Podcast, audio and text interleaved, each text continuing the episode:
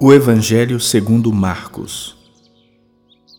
Capítulo 1 Princípio do Evangelho de Jesus Cristo, Filho de Deus. Conforme está escrito na profecia de Isaías Eis aí envio diante da tua face o meu mensageiro, o qual preparará o teu caminho. Voz do que clama no deserto, preparai o caminho do Senhor, endireitai as suas veredas apareceu João Batista no deserto, pregando o batismo de arrependimento para remissão de pecados. Saíam a ter com ele toda a província da Judéia e todos os habitantes de Jerusalém. E, confessando seus pecados, eram batizados por ele no rio Jordão. As vestes de João eram feitas de pelos de camelo. Ele trazia um cinto de couro e se alimentava de gafanhotos e mel silvestre. E pregava, dizendo: Após mim vem aquele que é mais poderoso do que eu, do qual não sou digno de, curvando-me, desatar-lhe as correias das sandálias. Eu vos tenho batizado com água, ele, porém, vos batizará com o Espírito Santo. Naqueles dias veio Jesus de Nazaré da Galileia e por João foi batizado no rio Jordão. Logo ao sair da água, viu os céus rasgarem-se e o Espírito descendo como pomba sobre ele. Então foi ouvida uma voz dos céus: Tu és o meu filho amado, em ti me comprazo. E logo o Espírito o impeliu para o deserto, onde permaneceu quarenta dias, sendo tentado por Satanás.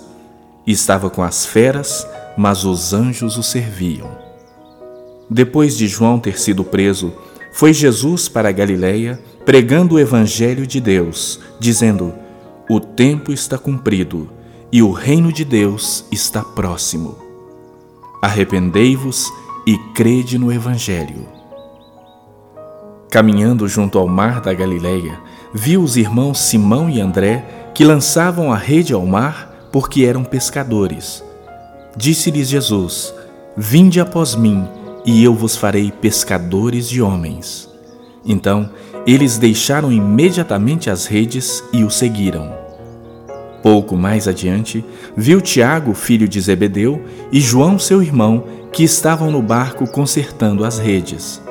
E logo os chamou. Deixando eles no barco a seu pai Zebedeu com os empregados, seguiram após Jesus. Depois entraram em Cafarnaum e logo no sábado foi ele ensinar na sinagoga. Maravilhavam-se da sua doutrina, porque os ensinava como quem tem autoridade, e não como os escribas. Não tardou que aparecesse na sinagoga um homem possesso de espírito imundo, o qual bradou: Que temos nós contigo, Jesus Nazareno? Vieste para perder-nos? Bem sei quem és, o Santo de Deus. Mas Jesus o repreendeu, dizendo: Cala-te e sai deste homem. Então o espírito imundo, agitando-o violentamente e bradando em alta voz, saiu dele. Todos se admiraram, a ponto de perguntarem entre si: Que vem a ser isso? Uma nova doutrina?